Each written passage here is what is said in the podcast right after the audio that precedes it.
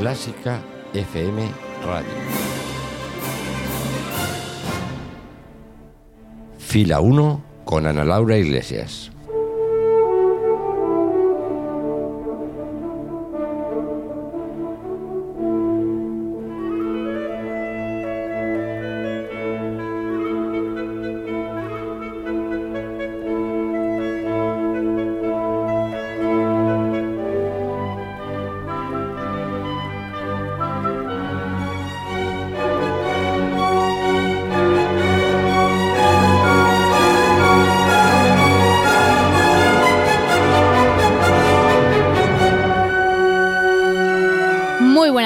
Todos y bienvenidos a este estreno de Fila 1 en la cuarta temporada de Clásica FM.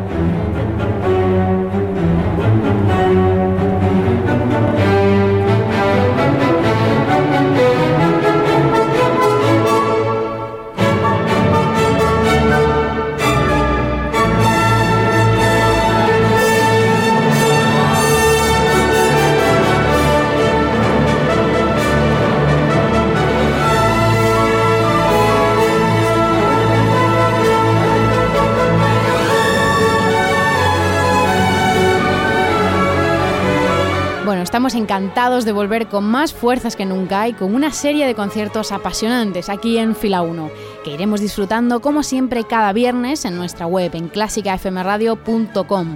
También podéis encontrar directamente nuestros podcasts en iVoox, en iTunes y también en TuneIn. Y podéis contactar con nosotros, ya sabéis, en nuestras redes sociales, en facebook.com barra clásicafmradio o también en nuestra cuenta de Twitter, en arroba clásicafmradio. ¿Que prefieres escribirnos un email? Pues escríbenos a contacto arroba clásicafmradio.com o envíanos una nota de voz a nuestro WhatsApp, que es el número 722-254-197. Las opciones, como ves, son muchas y nosotros queremos contar con tu opinión siempre.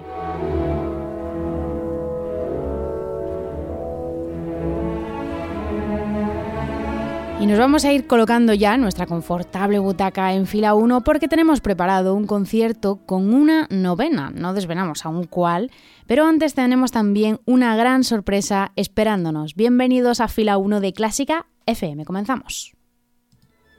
Clásica FM. Algo que no te esperas.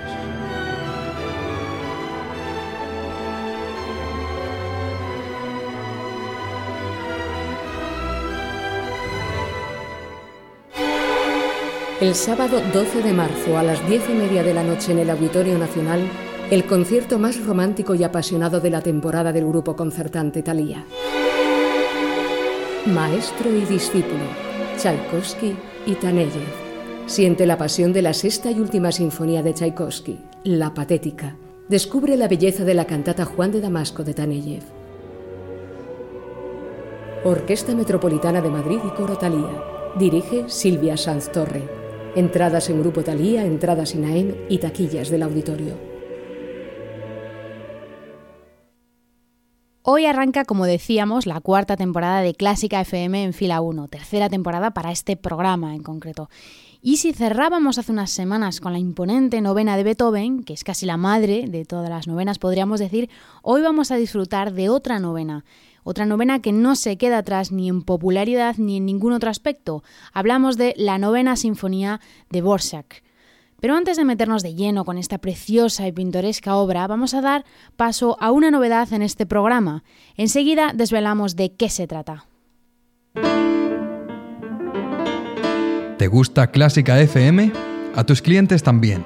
Descubre cómo llegar a ellos en clásicafmradio.es barra publicidad.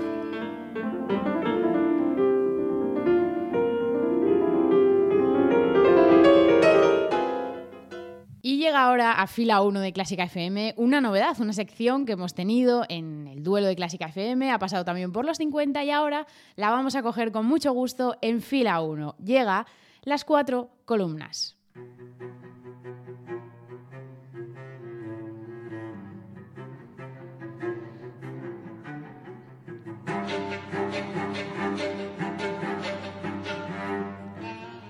Las cuatro columnas, la sección que presenta Berta Herrero, nuestra querida compañera, y en la que vamos a hablar de dónde se estrenó una de las obras de Fila 1, en este caso la obra protagonista. Tenemos ya por aquí a Berta, así que le damos la bienvenida a este nuevo lugar en Clásica FM. Hola, Berta. Hola, Ana, gracias y encantada de estar aquí en Fila 1. Nos alegramos mucho de que estés por aquí. Bueno, hoy, eh, como decía hace un momento, vamos a hablar de Fila 1, digo, de, de Borsak, las novenas sinfonías, la obra principal. Y cuéntanos, ¿dónde se estrenó? ¿Qué es lo que nos puedes contar?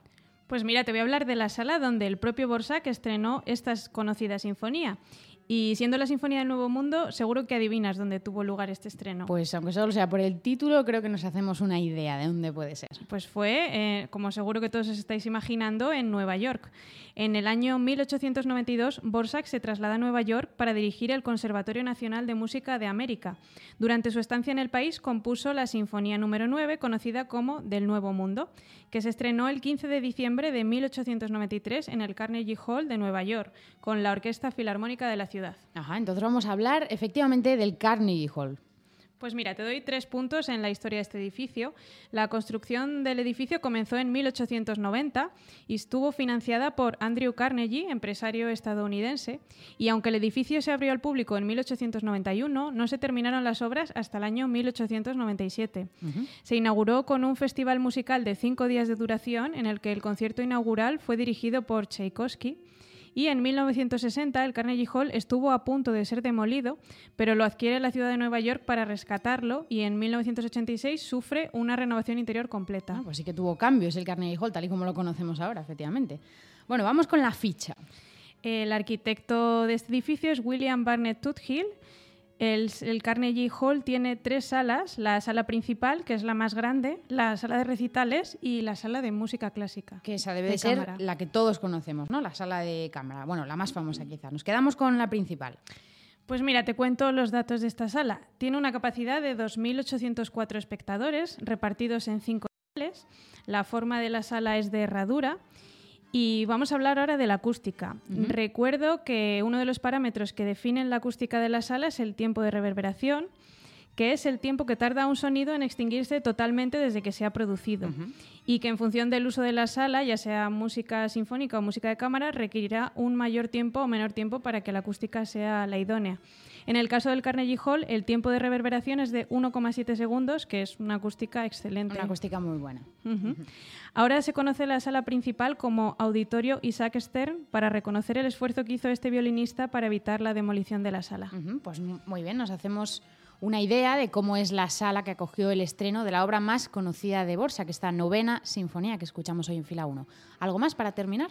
Pues te cuento una anécdota que indica el enorme prestigio que tiene esta sala. Es conocido por todos los neoyorquinos que para todo artista que pise su escenario supone su consagración, porque cuando un turista pregunta a un neoyorquino que cómo se llega al Carnegie Hall, este le responde practicando, practicando. Pues efectivamente, con eso y con alguna otra cosa más. Hasta aquí las cuatro columnas. Muchas gracias, Berta. Gracias a ti, Ana. Clásica FM.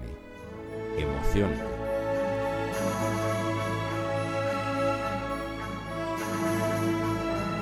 Seguimos en fila 1 de Clásica FM, ahora que ya sabemos dónde sonaron por primera vez las notas de esta novena sinfonía de Borsak en el grandioso Carnegie Hall efectivamente de Nueva York. Y es que se trata de una obra fuertemente enraizada con América, ya con la, con la Nueva York de finales del siglo XIX, en la que Borsak fue tan feliz.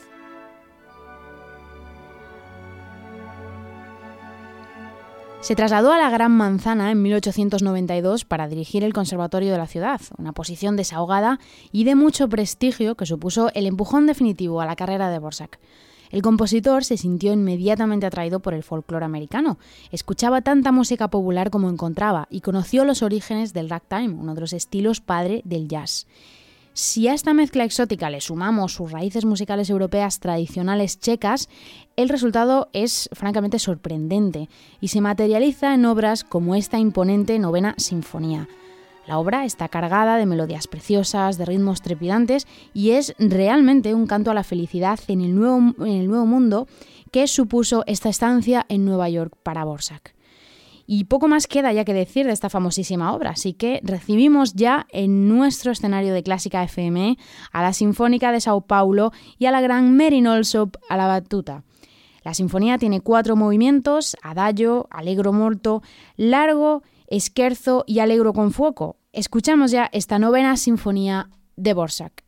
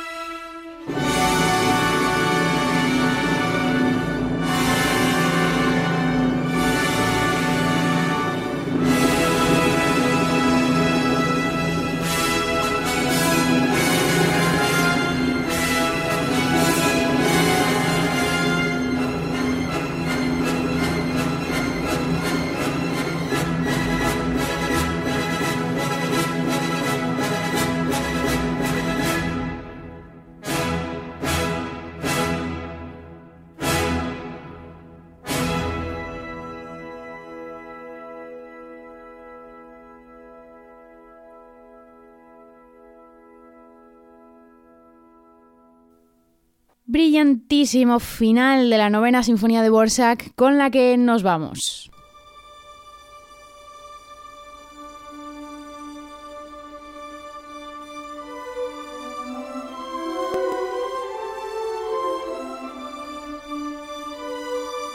Termina aquí este primer concierto en fila 1 de Clásica FM, pero volvemos el próximo viernes y vamos a cambiar de tercio, siglo XX, con el Sostakovich más jazzístico. ¿Te imaginas qué obra puede ser?